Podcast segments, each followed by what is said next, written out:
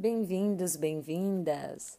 Eu sou Vera Lúcia Long e a gente começa hoje com a leitura do capítulo 2, a separação e a expiação. Estamos no ponto 2.3, o altar de Deus. A expiação só pode ser aceita dentro de ti através da liberação da luz interior. Desde a separação, as defesas têm sido usadas quase que inteiramente para defender contra a expiação e assim manter a separação. Isso é geralmente visto como uma necessidade de proteger o corpo.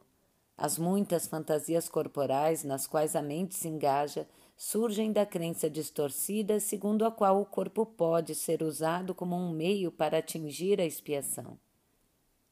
Perceber o corpo como um templo é só um primeiro passo para a correção dessa distorção, porque altera apenas parte dela. Ela, de fato, reconhece que a expiação em termos físicos é impossível. O próximo passo, todavia, é reconhecer que um templo não é absolutamente uma estrutura.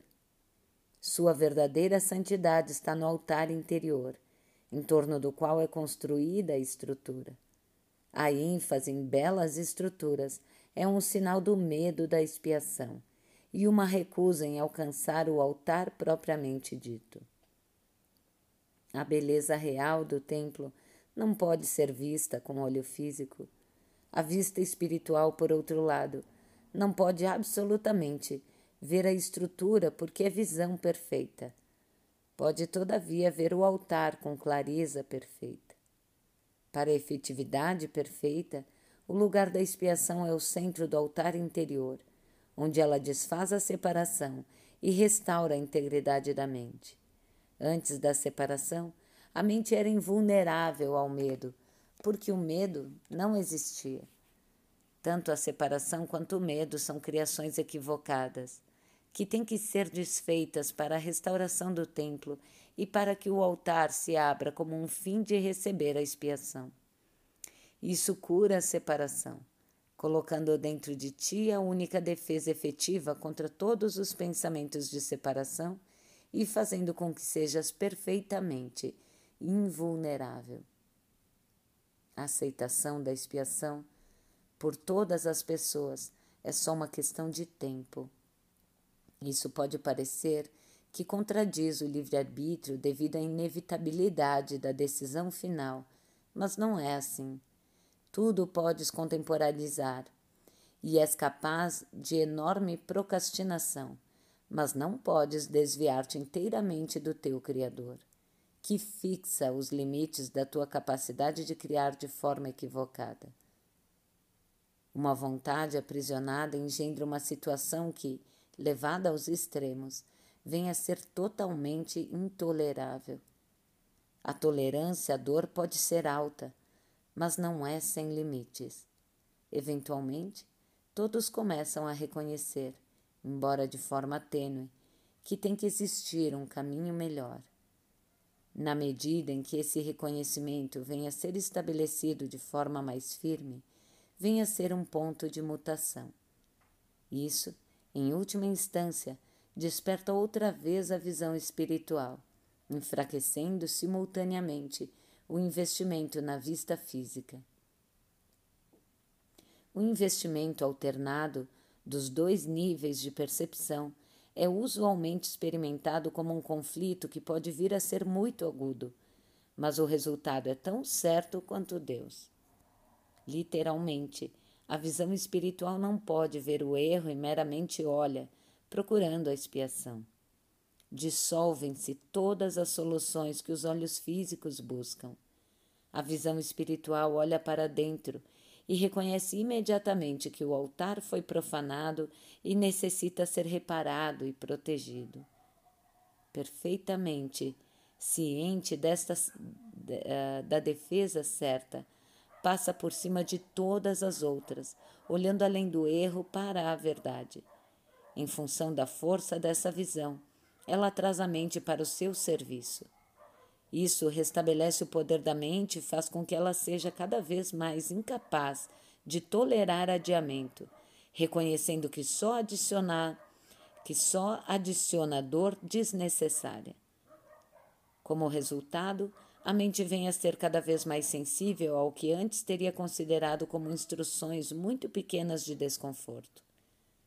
As crianças de Deus têm direito ao consolo perfeito que vem da confiança perfeita.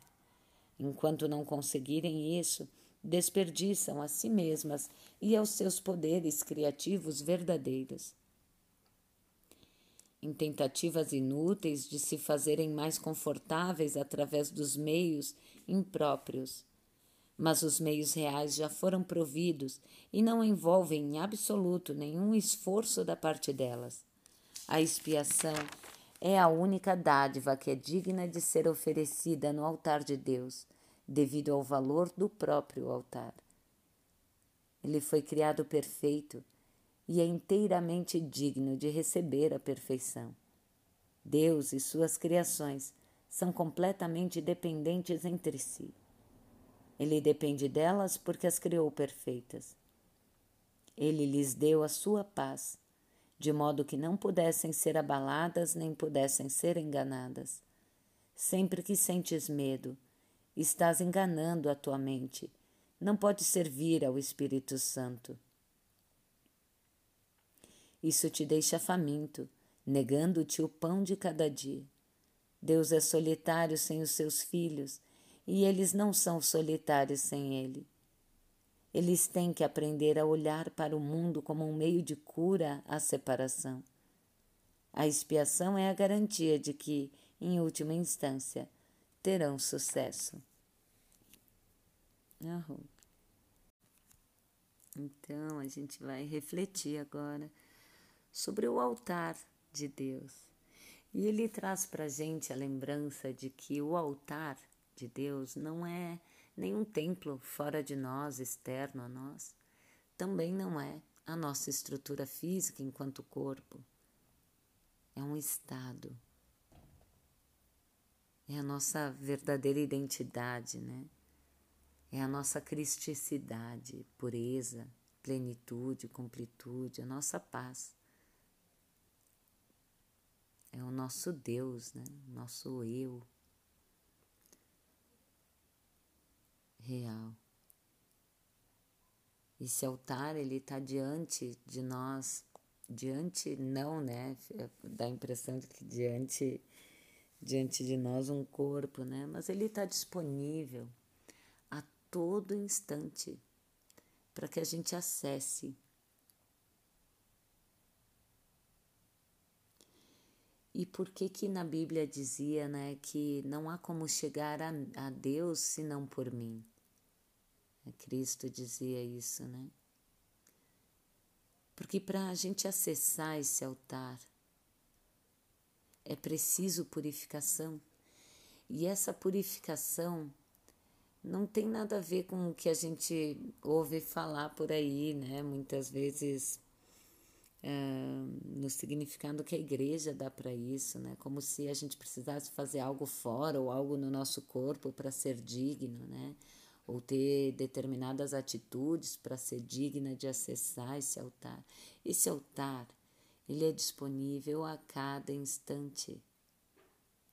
E o purificar para adentrar, o, che o chegar ao altar por Cristo, é dissolver todas, todos os nossos pensamentos. É quando a gente descansa, é quando a gente relaxa de achar que sabe. Quando a gente relaxa dos pensamentos, quando a gente reconhece que são a verdade, né? O que é a verdade e o que é e o que são só conjecturas a gente vai se despindo, se purificando, entre aspas, e vai adentrando a esse altar. Um pouquinho mais, um pouquinho mais para acessá-lo.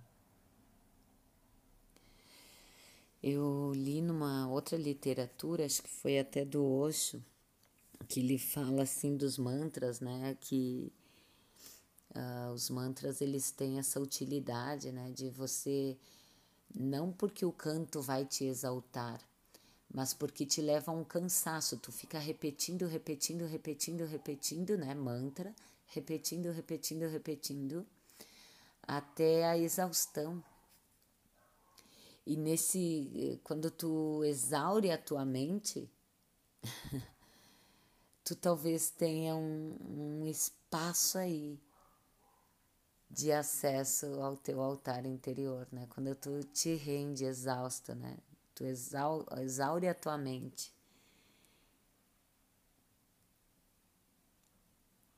Mas como eu falei, não é nenhuma técnica, né? Não, não independe das técnicas, né? Você vai encontrando a tua, a tua forma de acessar esse altar.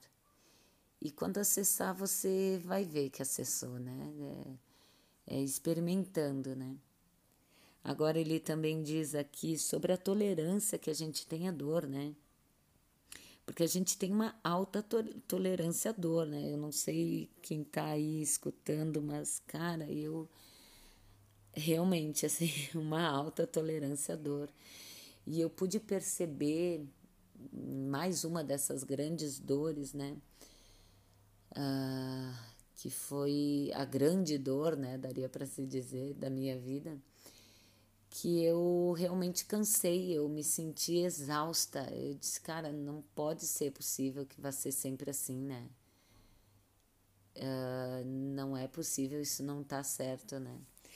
E aí, na medida em que eu fui me despindo, me despindo, me despindo, eu dei por conta até que de certa forma eu gostava da dor. Claro, óbvio que a gente não gosta da dor conscientemente, mas Algumas sim, algumas até conscientemente, né?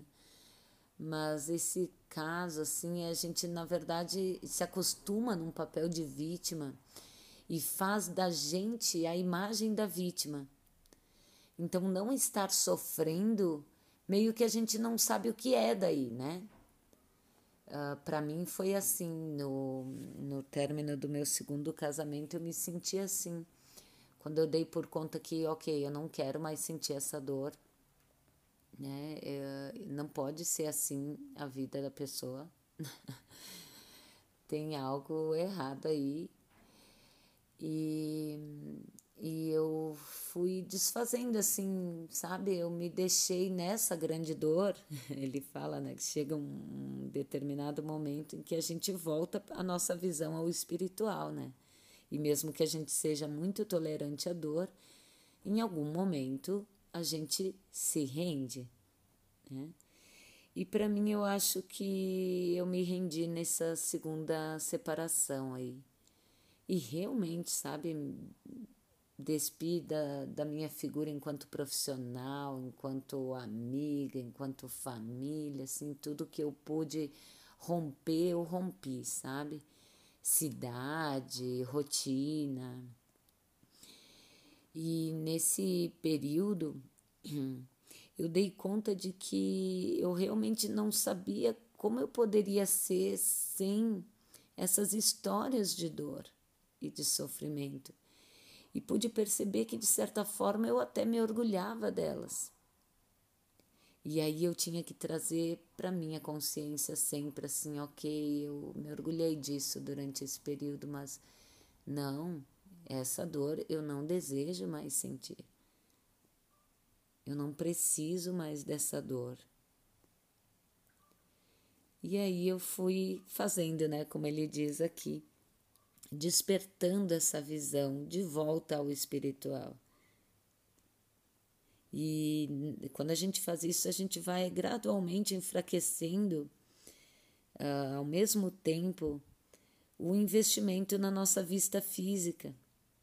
A gente vai uh, dando uma outra visão, né? abrindo uma outra visão que antes, imerso na dor, a gente não via, né? Ainda enquanto, enquanto tolerava a dor, não conseguia ver, né? E ele diz que esse investimento alternado dos dois níveis de percepção é usualmente experimentado com um conflito que pode vir a ser muito agudo. Então, bem isso, sabe? Proveniente de uma grande dor, um conflito muito grande. E eu quero lembrar também que esse curso, nessa leitura toda, frisa muito que não há ordem de dificuldade em milagres, né? Então, tanto uma grande dor como uma pequena dor ainda é o mesmo erro de percepção. Apenas um erro, né? Esse mesmo erro de percepção. E nessa medida em que a gente vai voltando ao nosso altar, voltando à nossa visão espiritual, a gente começa a ver o erro em si, o único erro. E começa a perder assim esse tamanho de proporção, né? O que é grande dor, o que é pequena dor. Porque a verdade é que não faz diferença. O que é um grande medo ou um pequeno medo. O que é uma dor aguda ou um desconforto. Começa a não fazer diferença porque tudo parte do mesmo equívoco de consciência.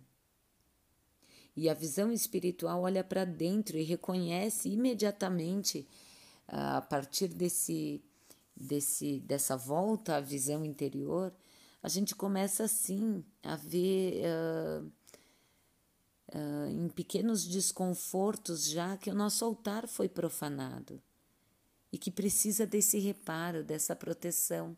E esse reparo, essa proteção, é o, é o desfazer do erro.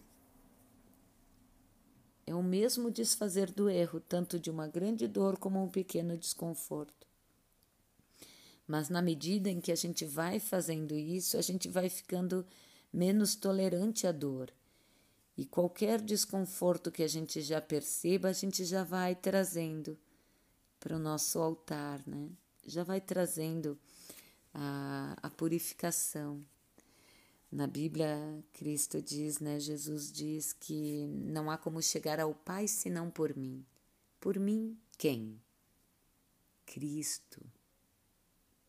Essa chama de luz divina que habita em cada um de nós.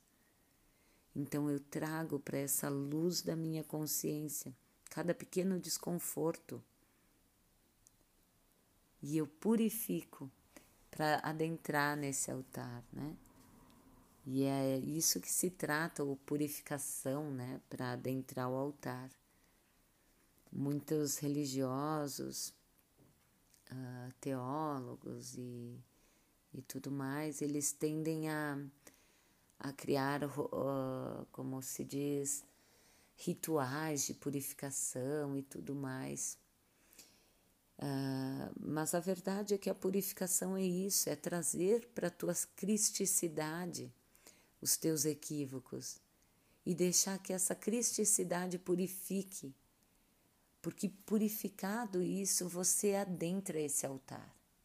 Você acessa esse espaço de clareza perfeita dentro de ti, de paz perfeita, de plenitude, de segurança perfeita. Por isso a purificação, né, para entrar no altar. Ele diz que as crianças de Deus têm direito ao consolo perfeito que vem da confiança perfeita. E enquanto não conseguirem isso, desperdiçam a si mesmas e aos outros e aos seus poderes criativos verdadeiros em tentativas inúteis de se fazerem mais confortáveis através dos meios impróprios. Então, quantas vezes né, a gente sente um desconforto e busca um alimento para saciar, uh, a gente começa assim a desenvolver compulsões né, para saciar esses desconfortos. Mas nós, crianças de Deus, merecemos, temos o direito desse consolo perfeito e esse consolo ele vem desse altar que nunca verdadeiramente foi profanado, né? Que está ali disponível a todo instante para que a gente purifique, trazendo a luz da nossa consciência e adentrando a esse altar. É ali que está o nosso conforto perfeito. A gente tem os meios para acessar, eles nos foram providos no mesmo instante em que viemos, né?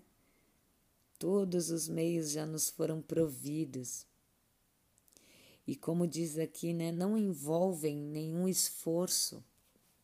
Não é esforço físico, não é fazendo nada fora, não é tirando calçado, né, para entrar no templo, não é lavando as mãos, é, é, todas essas coisas, né? É deixando a luz da nossa consciência crística iluminar nossos julgamentos, nossos equívocos, nossos desconfortos, nossas dúvidas, nossos medos. Essa luz é que nos purifica. E aí, quando a gente vê, está no altar de Deus. Está. Medida em que a gente vai purificando, trazendo isso para essa luz da presença crística a gente vai sentindo a paz e a gente reconhece, experimenta o altar. Então, mais uma vez, como disse no início, né, o altar não é nenhum lugar, não há uma estrutura física, ele se dá por experimentação, né, por revelação, a revelação de Deus em nós. Esse é o nosso altar ele fala da nossa criatividade. É, então vem a ser cada vez mais desnecessária a dor e, e o resultado né, vem a, que a nossa mente fica mais sensível uh, às intrusões e fica e ai, onde é que ele fala aqui da criatividade, né?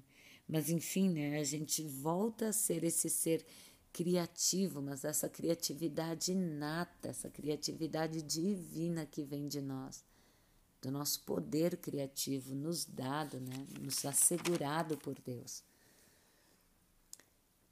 Mais uma vez, esse curso é prático, é para fazer, é para talvez dar um norte, né? Mas só se dá por experiência. Né? Então eu convido a todos que possam mais e mais trazer essas reflexões para a vida, para não acreditar no que eu falo nem no que o livro diz, mas experimentar por si próprio, sentir. Ele diz que sempre que a gente sente medo, está enganando a tua mente, né? E dessa forma a gente não pode servir ao Espírito Santo. Então, só para clarear também, que é servir ao Espírito Santo? Que eu estava falando de criatividade, né? O que é servir ao Espírito Santo? Se não se dispor a essa luz de consciência, trazer a essa luz de consciência todos os nossos conflitos, para que sejam reparados, né? E assim é que a gente serve ao Espírito Santo.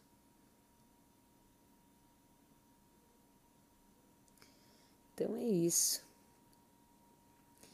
Eu gostaria de dar um super abraço em todos, todas que estão acompanhando e sou imensamente grata de poder compartilhar. Confio que o passo de um é o passo de todos nós e eu vejo a gente dando, se fosse linear, né, enormes passos nesse momento, nesse dia, nesse momento do tempo, né? Eu vejo grandes passos de cada um de nós e que assim siga. Até mais.